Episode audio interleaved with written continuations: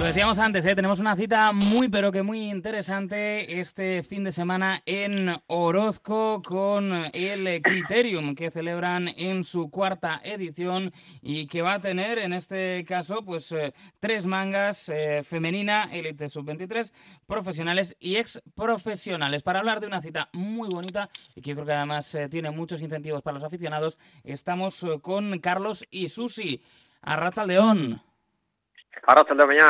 Bueno, eh, cuarta edición. Yo creo que no se puede perder esto del Criterium de final de temporada, ¿no? Es, es una cita demasiado bonita para el aficionado como para renunciar a ellas. Sí, desde luego, es un, un evento bastante dinámico y, y, y bonito para, para el despertador y bueno, pues eh, intentamos mantenerlo año a año. Ujú. En este caso, este sábado con, como decimos, eh, tres mangas las que vais a tener, tres categorías y, oye, he visto el plantel eh, francamente interesante. Sí, se nos puede achacar un poquitín el, el que falten quizás las primeras espadas, digamos, del, del ciclismo vasco, pero bueno, eh, tiene que atender a, a sus compromisos profesionales y, y la verdad que no nos podemos quejar del, del elenco de ciclistas profesionales, profesionales y féminas que hemos conseguido agrupar. ¿Quiénes están por ahí? Pues hombre, eh, estaría feo de, de- de no- no- nombrar a algunos porque Sí. corres el riesgo de dejarte algunos por, por el, el tintero, pero bueno, digamos que, que quitando a los que nos vienen a todos a, a primera de primer golpe a la cabeza, pues tenemos a, toda la gente que está que está despuntando en profesiones ahora mismo. Eso es.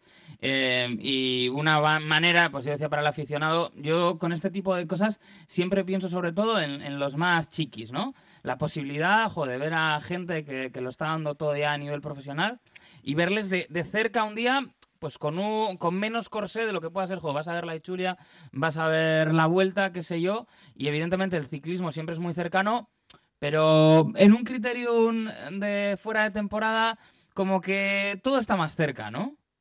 Eso es, eso es una de las ca- la características yo creo más importante de, de un evento de este tipo, que al final el deportista no, no tiene la tensión de, de una prueba eh, inmersa en el calendario y está más distendido, más, eh, más cercano al aficionado, al bien sea al, al adulto o al chiqui que, que empieza a dar sus primeros pasos como aficionado al ciclismo. Y tiene ese incentivo también de los exprofesionales, eh, de verlos juntos, incluso eh, ver, eh, digamos, generaciones que no coincidieron, ¿no? Verles también compitiendo. Y no sé por qué me da a mí que igual son de los que más se pican, ¿no? Cuando llega el momento. Sí, sí, son gente que eh, a pesar de haber colgado la bicicleta Claro. tienen es- ese gusanillo, ese veneno metido en el cuerpo y cada vez que se ponen un dorsal pues pues salen a por todas. Ujú. Está viéndose un, cierto eh, resurgir ¿no? de esta idea del, criterium también. En Madrid le han dado mucha bola, eh, como los de Madrid pues presumen hasta el agua del grifo, evidentemente, eh, han sacado mucho pecho de su criterium. Pero decía, eh, está bien que, vuelva algo que parecía que se había perdido un poco y, que permite tener una relación diferente con el, con el deporte. Sí, desde luego. Aquí en, en Euskadi siempre ha habido mucha mucha costumbre, o por lo menos de, de hace un tiempo, de organizar este tipo de, de carreras, fiestas, llámalo como quieras, a final de temporada. Que lo que hacían es lo que hemos estado hablando antes, de acercar al ciclista, eh, al ciclista, al, al aficionado de, de a pie, ¿no? De darle esa posibilidad de, de tener un trato más directo. Pero bueno, no sé por, por qué motivo, me imagino que al final todo es cuestión de, económica, que, que se han ido perdiendo esas pruebas y es una pena. Eh, ¿Cómo de complicado es sacar adelante una prueba como esta? Pues bastante, como te puedes imaginar, al final hay un presupuesto que, que hay que cubrir y hay que tocar muchas puertas, hay que pelear mucho para, para conseguir cubrir ese, ese presupuesto. Y, y todo gracias a que bueno, pues lo- los corredores que, que se prestan a participar pues no cobran, pero bueno, siempre la organización tiene un detalle con ellos que al final eh, ese detalle también cuesta, cuesta dinero. Claro, sí que vemos una nómina mm, potente de patrocinadores en cuanto a las empresas que se han implicado, en que eso también entiendo que pues en el largo plazo ¿no? y a la hora de dar solidez eh, es importante que, que se impliquen. Desde luego, para todos es- son, son momentos jodidos hablando en plata, pero bueno, tenemos que agradecer tanto a las, a las entidades como a las, a las empresas que, que nos apoyan y, y que hacen posible que, que podamos sacar año a año este evento. ¿Qué circuitos se van a encontrar los participantes? ¿Cuál es un poco, pues eso, el, la amiga, digamos, del recorrido? Pues lo vistoso de este, de este evento, aparte de lo que habíamos hablando del trato eh, más cercano del corredor aficionado, es que se trata de un circuito urbano de un kilómetro, con lo cual cada dos minutos y medio, tres minutos, tienes al pelotón mm, pasando por, por meta y, lo hace muy ameno.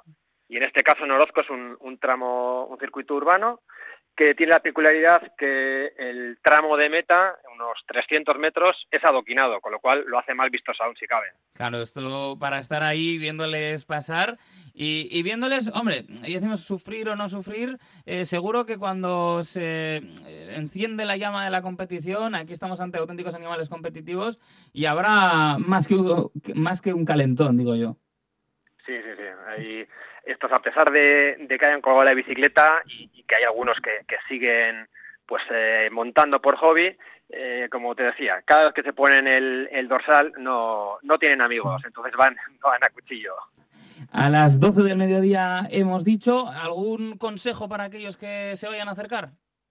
Sí, desde luego, que, que no esperen la última hora, porque evidentemente al ser un circuito urbano pues hay unas restricciones de tráfico, con lo cual pues eh, que intenten llegar a lo que es eh, Orozco, a los aparcamientos habilitados antes de, las once y media, porque ya te digo, eh, de la que empiecen a dar vueltas las chicas, que es la primera manga, pues se corta el tráfico y no y no se, no se el, el, acceso estará inhabilitado.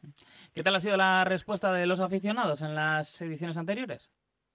Pues mira, te voy a decir que la verdad es que en los años anteriores no es que nos haya llovido, nos ha diluviado. Ah, Entonces, en, entre el primer año que pudimos eh, hacerlo eh, en la calle, que fue el 2001, y todavía seguíamos con las medidas restrictivas a cuenta del COVID y, las, las condiciones climatológicas, pues hemos estado muy, muy limitados. Pero bueno, esperemos que este año cambie todo y, podamos disfrutar eh, de un buen ambiente.